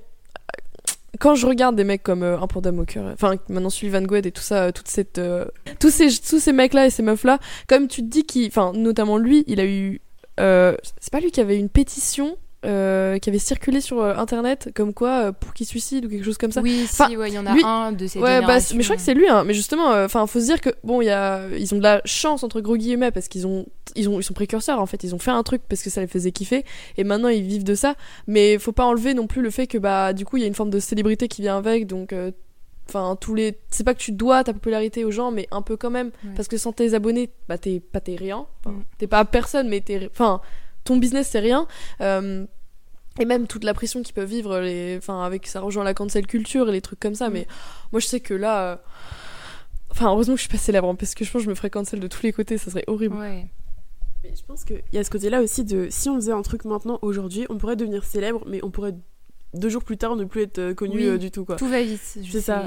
Alors que à une époque, je pense que là où Squeezie est... on est sur un autre débat complètement, Oui. mais euh, là où Squeezie et Cyprien etc ils ont réussi à s'implanter, c'est que euh, les gens, enfin c'était les premiers à faire ça et en fait du coup euh, il y avait un peu ce truc de on connaissait pas ça. Donc en fait, directement, ils nous sont restés en tête et tout. Ils ont vraiment construit un truc. Maintenant, euh, bah, je- par exemple, je pense à. je- J'en ai parlé brièvement tout à l'heure, mais euh, Bobby Altoff, là. Euh, en gros, c'est une podcasteuse. En gros, euh, elle invite des stars et elle fait euh, la. elle fait. la host un peu nonchalante quoi en mode elle s'en fiche que c'est une star et elle pose des questions un peu bah pas trash mais je veux dire pas méprisante mais un peu en mode je sais pas qui t'es ouais un peu hautaine c'est son personnage un peu hautaine un peu maladroit etc donc elle elle est montée super vite à un moment genre je- j'entendais parler que de ça que de son podcast etc bon on est peut-être un mois après on n'entend plus du tout parler d'elle ses audiences elles ont chuté et ça c'est un peu euh, la culture internet de ils font très vite monter des gens et Mhm. après ça redescend de fou et je pense que c'est notamment avec TikTok euh, Twitter, etc. Même Charlie D'Amelio, justement, je regardais une vidéo par rapport à elle, bah, comme Ouais. Katy Bell. Et c'est vrai que elle, donc, elle est montée super vite et maintenant elle redescend. Et en fait, elle a moins d'opportunités, moins de marques et tout. Je pense que ça aussi, c'est un gros downfall. Ouais, elle a fait un gros downfall et c'est un truc à pas négliger aussi dans ces temps-ci, quoi. Moi, je pense que si je montais mon... à la Hugo Décrypte mon propre média, qu'au début, il y avait un super engouement parce que j'ai fait un super sujet et que derrière, euh, en gros, que plus personne me, me calculait, euh, ça me ferait grave mal et tout. C'est ça aussi qu'il faut pas oublier dans le fait de devenir célèbre grâce à Internet ou construire sa vie professionnelle autour d'Internet, c'est que c'est hyper, hyper aléatoire. Mais en fait aussi, enfin, je me dis, juste nous, on n'a plus le droit d'être inconscient dans le sens que tous les noms qu'on a cités euh, de youtubeurs ou enfin de des gens de Twitter, etc. En fait, ou des même des musiciens, des chanteurs, ils ont juste cru en eux, ils ont été hyper inconscients parce qu'on ils étaient pas informés et ça a fonctionné que nous. on est surinformé. Enfin, on a l'exemple partout. Tu peux être un, tu peux être un fan de jeux vidéo, de cuisine, un chanteur, un pianiste, je sais pas. Tu peux, enfin, on sait que tu peux percer. Et T'as des coup, formations en plus maintenant. Ouais, voilà. Il y a même des écoles de, de TikTokers, Ouais, de bon, de. En fait, tu. Nous, on peut plus être inconscient, c'est impossible. On est surinformé, on connaît tout. On, en fait, on sait très bien comment on pourrait réussir. Enfin, on se met, si on se met tous à fond sur TikTok et on fait 12 vidéos par jour, peut-être que ça va fonctionner. Mm, mm. Du coup, on a plus, j'ai l'impression qu'on n'a plus le droit à l'erreur. C'est horrible. Enfin, on peut pas être euh, inconscient et juste tenter de mettre une petite vidéo et puis on fait ça pour le kiff. C'est pas possible. J'avais une question par rapport à ça, mais du coup, ça n'a rien à voir avec euh, le sujet initial de notre Ouais, podcast. c'est pas genre, grave, ça part, ça dérive un peu. Est-ce que, est-ce que, genre, vous, ça vous ferait peur, euh, la célébrité? Est-ce que c'est quelque chose que vous aimeriez ou c'est quelque chose qui vraiment vous, vous effraie ou vous aimeriez pas du tout C'est pas votre délire? En vrai, je pense qu'à un moment dans ma vie, je j'aurais aimé, je pense, l'être, devenir une star. Parce que quand tu vois euh, sur les réseaux et tout ça, la vie, la vie de rêve en vrai, hein, quand t'es une star. hein. Moi, par exemple, euh, je sais qu'il y a des. Moi, je suis, je suis un peu une bandeuse de célébrité, j'aime trop ça. hein. Mais par exemple, c'est vrai que en tant qu'acteur, euh, des mecs comme. euh, moi, j'aime beaucoup François Civil, par exemple. C'est vraiment un gars, dès que je vois une interview, je vais essayer de voir un peu ce qu'il dit, ce qu'il fait. Panayotis Pasco aussi, c'est pareil, c'est vraiment des gars que je. Ken Kojandi, enfin bref, il y a plein de gens que j'aime bien. et c'est vrai qu'eux, ils sont célèbres, mais en même temps, ils sont célèbres pour ce qu'ils ont fait, donc en tant qu'acteurs pour leur talent, ou alors parce que euh, ils font des bonnes, des bonnes fictions, ils ont des bons projets. Mais du coup là je m'éloigne, mais avant j'aurais dit oui, et maintenant avec du recul, euh, non, si je, dé- si je devais être célèbre, j'aimerais bien qu'on connaisse pas mon visage, en fait. Je pense que euh, célébrité, en mode, c'est un, pseudonyme, je sais pas, n'importe quoi, mais non, t'as pas le droit à l'erreur en fait. Maintenant c'est c'est trop facile, enfin même il y a des choses que t'as pu dire quand t'avais 15 ans, si ça ressurgit, tu vas te prendre un torrent de haine et ça, je pense que mentalement c'est hyper compliqué à encaisser. Puis non, mais même en fait, euh, je pense que j'apprécie trop mon train de vie qui est un peu tranquille, tu fais un peu ce que tu veux, etc. Et euh, Personne te reconnaît. ouais, personne te reconnaît, mais surtout tu dois. J'ai l'impression que quand t'es célèbre, tu dois tout le temps aux gens. Tu dois justifier tout le temps Ouais. ta famille, du coup aussi, et impliquer dans ce que tu fais alors qu'ils le veulent pas forcément. Exactement. ouais. Tes amis, enfin tout devient euh, une épreuve. Enfin, Squeezie et tout, on le voit hyper bien dans ce documentaire. Mais moi, je sais que aujourd'hui, en plus, si je voulais être célèbre, je voudrais que ce soit pour les bonnes raisons. Enfin, je veux Ouais, dire pas juste parce que je sais pas, j'ai filmé une connerie euh, qui a réussi sur TikTok. Enfin, je me dis euh, à côté de ça, j'ai certaines valeurs et certains. Enfin, je sais pas, on, on parlait du journalisme et tout, mais je sais pas, à la limite, si je suis connue, c'est parce que je sais pas, j'ai fait un reportage qui était qui était hyper bien, qui a marqué les gens, qui a permis de changer la société. Ça serait trop bien, mais enfin, tu vas pas être connu pour. euh, pour rien, pour une danse sur TikTok, pour euh, après c'est très bien les gens qui font ça et tout, mais enfin être connu pour ce que je suis et pas juste euh, pour un truc à faire rire les gens et tout. Bah ouais, ça. attends, enfin juste ce que je veux dire c'est que du coup je pense justement qu'on est dans une euh, comme c'est toi d'ailleurs que tu disais qu'on était un peu dans la ou c'est Antoine je sais plus, on est dans la culture de l'instant. Par exemple, bah une fille comme Charlie D'Amelio qui réussit parce que bah elle est très jolie, euh, elle danse plutôt bien enfin d'après les codes de TikTok.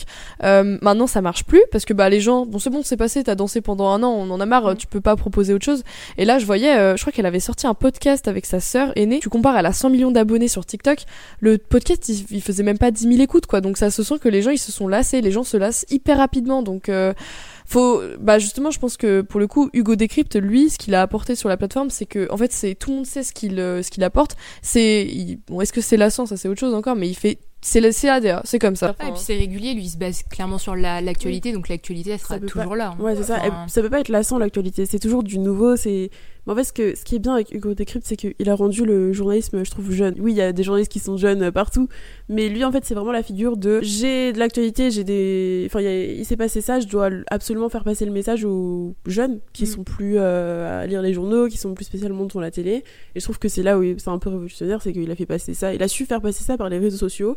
Et ça marche, et c'est court, et c'est facile à lire, c'est facile à comprendre, etc. C'est bien. Et euh, bah, pour euh, répondre à ta question, Antoine, par rapport à la célébrité, je pense que euh, je suis pareil que Estelle, genre, euh, et Mel, en fait, c'est que je veux, à mon avis, me faire connaître pour mon travail, pour euh, la qualité de ce que je fais. Je veux pas me faire connaître pour exposer ma vie. Je veux en fait être connaître, enfin, juste avoir un renom par rapport à la qualité de ce que je fais. Pas, ouais, exposer ma vie, pas euh, mettre mes proches euh, en avant sur les réseaux sociaux et tout. euh, J'aimerais pas du tout, ou même bah, pour une danse TikTok. En fait, je veux que ce soit intéressant et que les gens, ils, juste, ils aiment mon travail et et que ça circule de bouche en bouche. Il y a l'air d'avoir tellement de désavantages aussi. Enfin, en fait, si t'es pas connu pour les bonnes raisons, comme tu disais, bah après, il y a tout le côté horrible. Enfin, on parlait du harcèlement et tout, mais les... enfin, ils reçoivent des menaces de mort, ils se font suivre et tout. Enfin, moi, j'ai pas du tout envie d'être euh, connu pour, euh, enfin, et vivre ça. Enfin, Mm. si, ouais, comme tu disais, être connu pour quelque chose de bien qu'on a pu apporter aux gens, à la société, et ça s'arrête là. Enfin, je veux dire, euh, c'est très très bien. Même en, même en exploit, pas, pas une célébrité de, de visage ou Mm. de, De physique. de enfin, physique. Pas, Ouais. pas une star, ouais. Mais euh, je dirais même pas célébrité en soi. Genre, je sais pas si c'est un mot qui peut exprimer genre juste les personnes, euh, une personne de renom. mm, Ou un ouais, truc comme voilà. une personne de Mm. renom, c'est tout. Genre juste euh, qu'on connaît de nom et je pense que ça me suffira. Dans le documentaire de Squeezie, il y a un truc qui m'avait particulièrement euh, choqué. Enfin, j'ai eu envie de pleurer parce que je trouvais ça hyper émouvant des fois quand même. euh. En vrai, on- je pense qu'on est plein à le suivre depuis des années. Mm.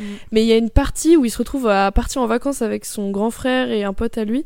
Et euh, ils sont sur la plage et il y a... Et en fait, tu te rends compte que c'est aberrant. Enfin, c'est aliénant. Il y a toujours des gens. Et toujours, toujours des gens. Mais hyper... En plus, les gens sont pas méchants. hein. Vraiment, c'est... Ah, coucou, on peut faire une photo et tout. C'est une photo, deux, trois, quatre. Euh, t'es à ta 150e photo de la journée à la fin enfin tu peux même plus sourire presque je pense et euh, si t'as le malheur de mal répondre de mal réagir de pas être souriant tu dis ah putain ok le gars c'est un connard. Mais en fait non c'est juste c'est humain si on devait prendre je sais pas combien de selfies si on devait être tout le temps cordial si on devait toujours tenir une conversation avec un inconnu parce qu'il te suit puis en plus sur internet il y a un truc euh, comparé aux, aux stars euh, par exemple euh, je sais pas par exemple à Beyoncé euh, comme les youtubeurs et c'est comment ça s'appelle c'est un- il y a un terme pour dire ça? Relation de proximité. Ouais, relation, a. exactement. On a une relation de proximité avec les youtubeurs. Il y a plein de gens qui pensent que bah, c'est tes amis, etc. Moi, je sais que. Ouais, qui avait dit ça, ouais. Bah, pendant longtemps, moi, euh, ouais. Même Squeezie, hein, mais quand j'étais au collège, euh, même, je pense jusqu'au lycée, hein, j'étais persuadée qu'il y avait des gens que j'allais les croiser dans la rue. Euh, on allait vraiment. euh, Bah, t'as l'impression que tu les connais, quoi. Donc, euh, t'as l'impression Oui. que t'as créé un lien avec ces personnes-là. Et si tu les vois. Euh, ils vont te parler et tout ça, alors que non, en fait, c'est pas, c'est pas comme ça que ça marche. Mais euh, en même temps, c'est ça qui marche aussi sur YouTube, par exemple, Ouais. c'est de se créer ce lien de proximité et pas réellement de star. Mais ouais, euh, le, le, le- par exemple, Ouais. le docu, il était vachement bien. Le ouais. documentaire était bien sur ça parce Ouais. que en vrai, on parlait de la pression euh, scolaire, mais finalement, je trouve que même en parlant des youtubeurs, etc., ça rejoint. Enfin, on En a fait, c'est la pression en général. En vrai, là, je crois qu'on parle de la pression. Ouais. Juste la pression de la vie. parce que La pression de la finalement, société. La pression. La Tu vois, pression, grand point. De fou, parce que en vrai, les, enfin, les youtubeurs comme Squeezie, lui, il savait pas que- qu'il allait avoir ça. Et quand il a pris conscience qu'il a, enfin, que ouais, tout ce qu'il faisait, ça marchait, c'est là qu'il a ressenti la pression. Ouais. Et une fois que tu la, que tu la ressens et qu'on te montre que ouais, on t'attend au tournant, bah il y a plus rien qui est naturel. Enfin, ça se voit. Ouais, lui, à un moment donné, il a grave des remises en question et il a même pas vécu. Enfin, quand tu le vois vivre ses premières vacances entre guillemets Ouais, avec ses amis, ça. c'est en fait tu te dis il y a plein de choses à côté desquelles il est passé et je me dis bah déjà nous j'ai l'impression qu'on s'empêche de faire des choses dans notre vie alors qu'on n'est pas du tout connu Ouais, exactement. ouais. voilà on, on le disait tout à l'heure on s'empêche de vivre parce que on pense à nos dossiers on pense à notre avenir etc eux ils ont eu la même chose mais en fois mille je me dis du coup que c'est quoi le bon chemin à prendre parce que il y a rien qui semble euh, parfait donc euh, je sais pas trop quel conseil on on donnera à la fin mais Ouais, c'est sûr. ouais. Bah, je sais pas s'il y a un conseil en vrai. hein. Vivez euh, YOLO. ouais non, en vrai, vivez le moment présent. Moi, des fois, j'ai remarqué que les moments où, je, où ça allait le mieux, c'est vraiment quand je faisais. Pff, allez, balèque. Franchement, balèque, tant pis, c'est pas grave. euh, tant pis, je plonge dedans. Tant pis si ça me fera mal. Parce qu'en vrai, euh, la vie, c'est ça aussi. Je pense Mm. qu'il y a. Bon, là, ça fait encore un lien, ça n'a rien à voir. Mais par exemple, les relations amicales et amoureuses, on est dans une société, une génération où les gens veulent pas se plonger, ne veulent pas rentrer dans des trucs parce que on a peur qu'un tel nous fasse mal, on a peur de ça, on a peur de ça. Ça se trouve, ça va pas durer. Moi, j'ai été comme ça pendant un moment et en fait, euh, je me suis. En vrai, tant pis, tu plonges, tu verras. La vie, c'est ça aussi, hein, c'est bah, c'est des galères, tu te gamelles, il y a des gens qui te font du mal, tu fais du mal à des gens et.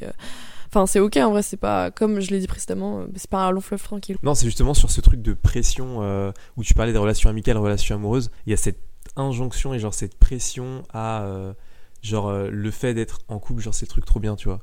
Et genre moi je sais qu'autour de moi, tu vois, genre là je dérive vraiment, hein, mais genre j'ai un peu ce truc là de que je que je ressens depuis, enfin en fait quasiment depuis toujours, tu vois, mais tous mes potes, genre quasiment tous mes potes, genre ma soeur, tous les gens autour de moi sont quasiment tous en couple, tu vois. Et genre j'ai l'impression que le fait que moi je le sois pas, euh, c'est, euh, tu te sens un peu genre anormal, tu vois.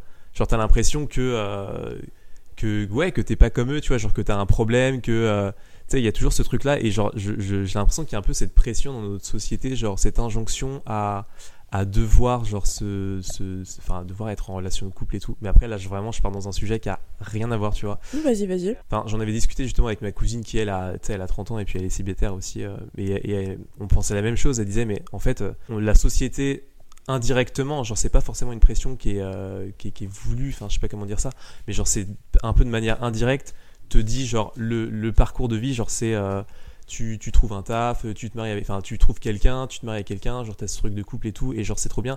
Et genre même quand t'es célibataire, on dit oui mais c'est une étape, tu vois, genre au bout d'un moment tu, tu seras en couple et tout ça. Et genre, je pense qu'il y a vraiment ce truc de. euh, cette injonction un peu à, vraiment, genre, euh, vouloir euh, mettre tout le monde en couple, tu vois. Et genre, à vouloir montrer à tout le monde que, genre, la relation de couple, c'est vraiment le truc euh, trop bien. Genre, alors oui, c'est trop bien, tu vois.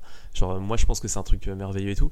Mais genre, je pense qu'il y a vraiment ce. Genre, moi, je connais des gens qui sont célibataires et qui. euh, très peu d'ailleurs, mais j'en connais et qui, qui sont célibataires et qui ont 50 ans, 60 ans, tu vois. Et qui ont toujours vécu célibataire. Et en vrai, qui sont super heureux comme ça parce qu'ils ont une forme d'amour à travers leurs amis que tu peux aussi avoir quand tu es en couple évidemment mais à travers leurs amis à travers leur famille et tout ça et que ça leur suffit tu vois je sais pas si enfin vous comment vous percevez la chose et... En grandissant, euh, en fait, tout est un peu lié parce que quand je entends aussi pression sociale, pression amoureuse, je relie ça aussi à la pression, je dirais pas que scolaire, mais on va dire euh, tout ce qui est rapport euh, professionnel, etc. Parce que c'est vrai que généralement, je sais pas pourquoi on oppose la, la vie sociale et la vie amoureuse à euh, la vie professionnelle en fait. C'est hyper euh, hyper complexe mais pour euh, revenir ce que sur euh, ce que ce qu'on pense de tout ce qui est pression euh, vis-à-vis du couple etc. Ouais par exemple je sais que au collège, euh, lycée et tout, c'est là où tout le monde se met en couple. Enfin fin collège, début lycée là tout le monde se met en couple. Enfin pas tout le monde hein, mais il y a une grosse majorité de gens en fait qui commencent à chercher l'amour, qui commencent à faire copain copine, nan, nan, nan, on se met en couple ou alors qui se cherchent dans leur sexualité etc. Et c'est vrai que moi, ça m'avait hyper euh, beaucoup mis la pression. Bah, en fait, de voir tout ça, euh, déjà parce qu'au collège, euh, je plaisais pas hyper beaucoup. Du coup, je voyais, il y avait quasiment toutes les meufs qui avaient un petit peu une touche avec un mec dans la classe et tout. Moi, j'étais en mode, non, j'ai personne. Voilà. Et au lycée, moi, j'ai eu un crush. Honnêtement, c'était pas quelqu'un avec qui je devais me mettre en couple. C'était pas du tout quelqu'un avec qui je devais me mettre en couple. Mais étant donné que, en fait, euh, j'étais pas amoureuse, j'avais juste un crush. Enfin, je pensais que c'était ça l'amour au début. Et en fait, euh, on s'est mis en couple. Donc ça a duré quand même hyper longtemps. Mais je pense que ce qui m'a fait mettre en couple, c'est pas le fait que j'étais amoureuse ou que j'aimais bien et tout. C'est juste le fait que tout le monde se mette en couple et que moi je me suis en couple. J'ai fait une grosse erreur en faisant ça, voilà. Parce que derrière, en fait, maintenant, bah, je suis en couple euh, bah, donc avec mon copain actuel. Et euh, tout se passe super bien. Et là, je sais, je comprends vraiment ce que c'est la définition du couple et le fait de, de s'aimer complètement. Ouais, la première fois que je me suis mise en couple, et j'ai pas peur de le dire, voilà, je dis la vérité, c'est euh, simplement parce que voilà, tout le monde était en couple autour de moi. euh, j'avais plein d'amis qui parlaient de couple, euh, de trouver euh, son âme sœur, euh, non, non, non, non. Et en fait, moi, je me suis mise en couple parce que ce mec, il y avait eu cette opportunité-là, vu que je m'étais rapprochée de lui et que et que on s'était proposé ça. Et en fait, voilà. Donc oui, je suis d'accord, il y a une grosse pression sociale autour du couple. Je pense que c'est pas justifié. Pour moi, notre génération, elle change vis-à-vis de ça, c'est-à-dire que les gens sont de plus en plus en train de dire, ben, on peut aussi vivre euh, très bien seul. Donc voilà. Et euh, je pense que c'est juste des restes de, des générations précédentes, euh, je pense celle de nos parents notamment, où en fait, il fallait rencontrer l'amour au lycée. Tu te maries avec lui ou avec elle quelques années plus tard, et puis après, tu passais ta vie avec. Euh, dans le même style d'ailleurs que les études ou le travail. Donc, tu avais choisi une étude, fallait rester jusqu'au bout dans l'étude, dans, tes études, et après, tu trouvais un travail, fallait rester jusqu'au bout dans, le travail, même si ça te plaisait pas. Oula, même si ça te plaisait pas. Maintenant, on est une génération qui remet énormément les choses en question, et je pense que c'est une super bonne chose, que ce soit dans les études, dans la vie amoureuse, dans les, dans les amis, tout ça, etc. Je pense que c'est cool. En fait, là, ça me fait penser à un truc aussi, c'est que même quand t'es célibataire, faut quand même que t'aies une touche. Faut que toujours que tu parles à quelqu'un, que t'aies un crush, et nanana, et nanana. Et franchement, des fois, c'est bien d'être solo aussi. hein. Franchement, moi, je sais qu'on m'a toujours mis. euh, bah là, moi, ça fait. euh, c'est que très récemment que je suis en couple avec euh, bah, mon copain actuel et ça se passe très bien. J'ai eu une passe où euh, bah, j'avais personne et on me, on me faisait souvent la réflexion. Bah, attends, t'as personne, tu parles à personne, nanana. Et non, j'étais très bien toute seule. Hein. Moi, là, c'est parce que j'ai choisi d'être en couple parce que je me sens bien avec cette personne, parce que il m'apporte des choses et je lui apporte des choses et euh, bah, voilà. Ouais, c'est vraiment la première fois que je me suis dit, bah là, ça vaut le coup. Là, là, j'ai envie de tenter un truc. Là, envie de créer quelque chose. Mais j'avais. euh, C'est vrai qu'on me l'a- Moi, on me la mettait la pression. Mais surtout les gens de mon âge et peut-être pas forcément mes parents, mais des gens de ma famille aussi. J'ai 18 ans, j'avais 18 ans, ça va, tranquille. Même à 17 ans, 16 ans. euh, Puis c'est ok de juste pas avoir de copains, de pas avoir eu de relations sexuelles et tout jusqu'à maintenant. C'est ok aussi, tu vois. Il y a pas de bon moment en fait. hein. Franchement, euh, si tu dois l'avoir à 50 ans, tu auras ça à 50 ans. Enfin, pour il y a des gens qui mettent le curseur, un, curseur plus important sur certaines choses que sur d'autres. Et c'est juste que je pense en vrai beaucoup. Il y a plein de gens ils m'ont fait des réflexions parce que c'était de la taquinerie. C'était beaucoup plus. euh, bah alors, ah, ta personne, t'as rien. Bah ouais, j'ai rien, c'est pas grave.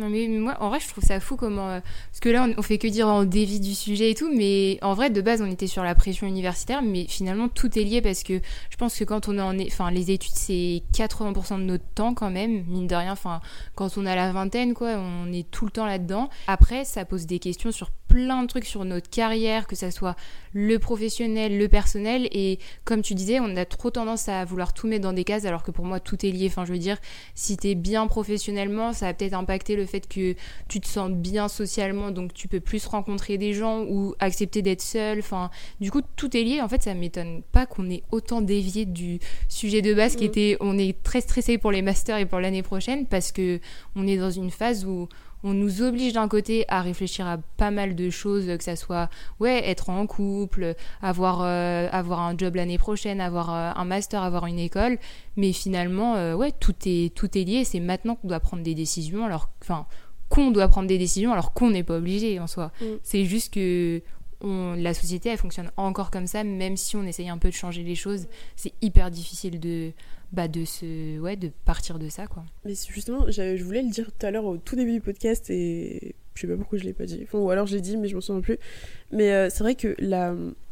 moi, euh, quand, quand il s'agit des concours, quand il s'agit de, de, de faire mon dossier, de, enfin, d'améliorer mon dossier ou quoi que ce soit, en fait, c'est vrai que j'oppose, j'oppose un peu toujours ça euh, au fait de m'amuser et de profiter de la vie, en fait. J'oppose toujours ma vie sociale avec bah ouais ma vie professionnelle et pour moi les deux ne vont pas ensemble. Et ça me fait penser à, un peu à ce que mes parents disent mais ça c'est plus par rapport à ma vie amoureuse mais c'est euh, en fait en début d'année ils m'ont dit bah écoute euh, nous on veut pas que tu rates tes concours. C'est pour ça que parce que comme j'ai dit je vis encore chez mes parents donc euh, pour sortir c'est un peu plus compliqué parce que j'ai des horaires à respecter. On mange à telle heure faut que je sois rentrée avant telle heure parce que voilà machin. Et donc euh, ils m'ont dit mais écoute nous on veut que tu réussisses tes concours. On veut que tu aies ton ma- tes masters etc mais euh, bah, donc c'est pour ça que euh, la semaine, euh, tu vas pas, tu peux pas trop aller chez ton copain et tout. Et en fait, euh, ils m'ont dit, bah, on veut bien être relaxiste avec toi et te laisser gérer, mais euh, on veut pas que tu rates tes concours. Et en fait, c'est c'est c'est un peu l'opposition. Enfin, moi, je, je sais que personnellement, j'avais toujours mis ça en opposition. Mais euh, en fait, plus ça avance et plus je réalise, bah, comme tu dis, que les trois sont liés et que si je me sens bien dans ma vie sociale, je vais me sentir bien aussi pour euh, réviser. Si j'ai une vie sociale qui me qui me plaît, dans laquelle je me sens bien, si je peux me relaxer parfois, et ben ça va me permettre euh, parfois justement de me mettre à travailler. Parce que c'est pas en me coupant euh, de mes amis, c'est pas en me coupant euh, de mon copain que derrière je vais réussir mes concours. Au contraire, en fait, j'ai la vie sociale et la vie professionnelle sont ouais, ça va de pair quoi. L'un a besoin de l'autre absolument. Si t'es trop dans le travail, tu peux tu peux pas déstresser. Généralement, quand les gens sont trop dans le travail et qu'ils ont plus de vie sociale, ils font des burn-out, ils font des dépressions, ils... parce que l'être humain est social de toute façon. Pareil, si t'es trop dans la vie sociale mais que t'es pas du tout dans la vie professionnelle, forcément, bah professionnellement, ça va pas spécialement bien se passer quoi. Ouais et puis C'est un équilibre, c'est ça. ouais, quand t'es trop dans la vie sociale, à un moment donné, tu vois tous les autres avancer et réussir. Du coup, bah finalement, t'es aussi mal. Et ouais, c'est un équilibre à avoir entre ouais entre les deux, les trois, enfin tout ce qu'on a cité, parce que les uns ne vont pas sans les autres. Bah, les uns font pas sans les autres, mais en même temps, si on te met justement la pression sur les trois, il y a des chances que t'exploses. Ouais. Si on te dit faut, fa- faut que tu sois hyper amical, faut que tu fasses des fêtes et tout, faut que tu trouves l'amour, etc. en parallèle et aussi fais ton dossier des, des- fais tes masters, inscris-toi partout, euh, c'est là où ça va mal quoi. Alors que si on te laisse le temps de faire tout ça bien, de s'il y a pas de pression de la société, c'est ok. Mais là il y a tellement une pression de la société de- sur ces trois sujets-là en même temps que moi aussi parfois je je- j'explose quoi. Moi je sais que j'ai un peu mis euh, mon entre parenthèses mon côté amical pour euh, focus sur les dossiers. Et pareil pour le côté amoureux euh, d'habitude je vais euh, quasi tous les week-ends chez mon copain et tout. Bah de toute façon je peux le voir que le week-end voilà. Derrière je par exemple là j'ai un j'ai un concours là samedi et dimanche et je me suis dit bah non il faut absolument que je reste chez moi pour réviser que le concours et tout. Alors que je pense que en vrai ce qui me ferait du bien Et maintenant, je, je, me le dis, mais ce qui me ferait du bien, c'est de voir mon copain bah, pour me détendre aussi, quoi. C'est important de se détendre avant les concours, justement. Ouais, mais clairement, moi, je pense que si j'avais un mot de la fin, en tout cas, ça serait pas de pression, mais vraiment, vraiment, genre au vrai premier sens du terme, en mode pas de pression si l'année prochaine on n'a pas d'école, si l'année prochaine on ne sait pas ce qu'on veut faire. C'est parce que, ouais, c'est ça, on n'a pas raté notre vie, quoi. On n'a pas raté notre vie, enfin, mm. on est jeune, et même si, je sais pas, il y a des gens qui écoutent qui ont 60 ans, etc., enfin, rien n'est jamais fini, tant que tu as envie, tu peux faire tout ce que tu veux. Hein. Si tu as envie de reprendre des études, si tu as envie de retomber amoureux, si tu as envie de quitter ton mari ou plaquer euh, ta meuf, en fait, on peut tout faire. non mais... tout, ma belle Voilà, fais pas d'études, euh, n'aie pas d'amis, fais rien du tout de ta vie.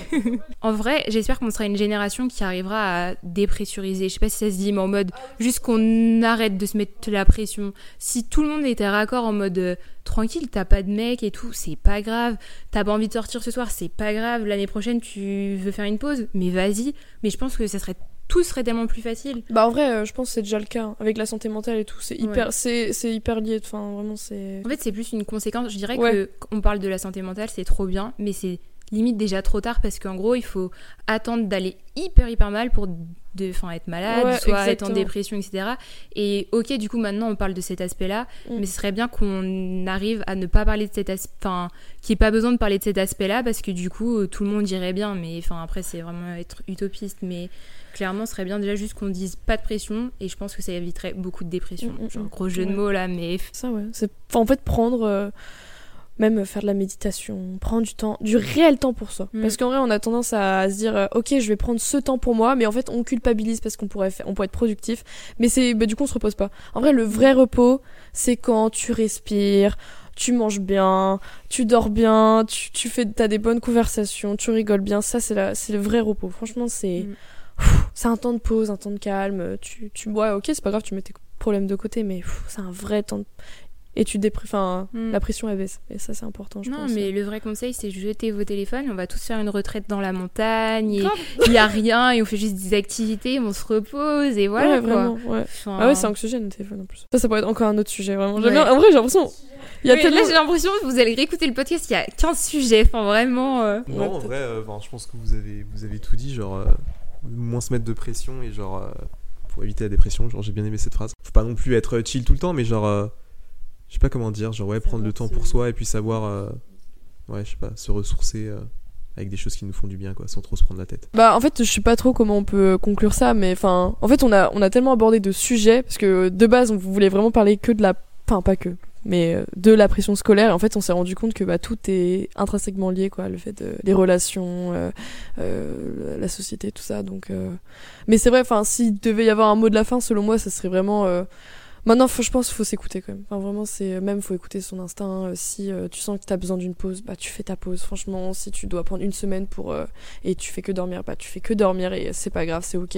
Et si tu dois faire une pause des réseaux sociaux, tu fais une pause des réseaux sociaux. Enfin, il y a pas de problème quoi. Mais ouais, je pense qu'on est quand même dans une génération où les choses elles vont vraiment changer. Je pense que là, le, les métiers de demain, ça va être différent. Les relations, ça va être encore différent. Enfin, déjà bah, je sais pas, mais juste un truc tout bête, mais les relations, euh, enfin, les, les, gens qui sont en trouble ou des trucs comme ça, je sais pas si ça existait réellement à l'époque ou peut-être que c'était plus caché.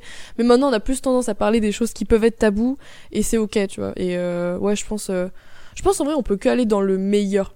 Enfin, en tout cas, j'espère. Enfin, je sais pas. Peut-être que je suis trop optimiste, mais je me dis que non, on peut que, que s'améliorer et ouais, faire tout ça.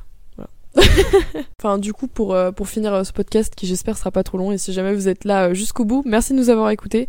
bah, merci Léa d'avoir participé. Merci à Antoine et Estelle aussi. C'était super cool. Franchement, j'ai bien aimé. En plus, ça faisait longtemps qu'on n'avait pas tourné donc de podcast, donc c'était un peu stressant, mais en fait, au final, ça c'est un peu coulé de source. Donc voilà, tout ça pour dire merci beaucoup à vous d'avoir bah, d'avoir écouté. Et si jamais vous voulez faire des retours, enfin, vous êtes les bienvenus. Et puis, puis à très vite, à très bientôt.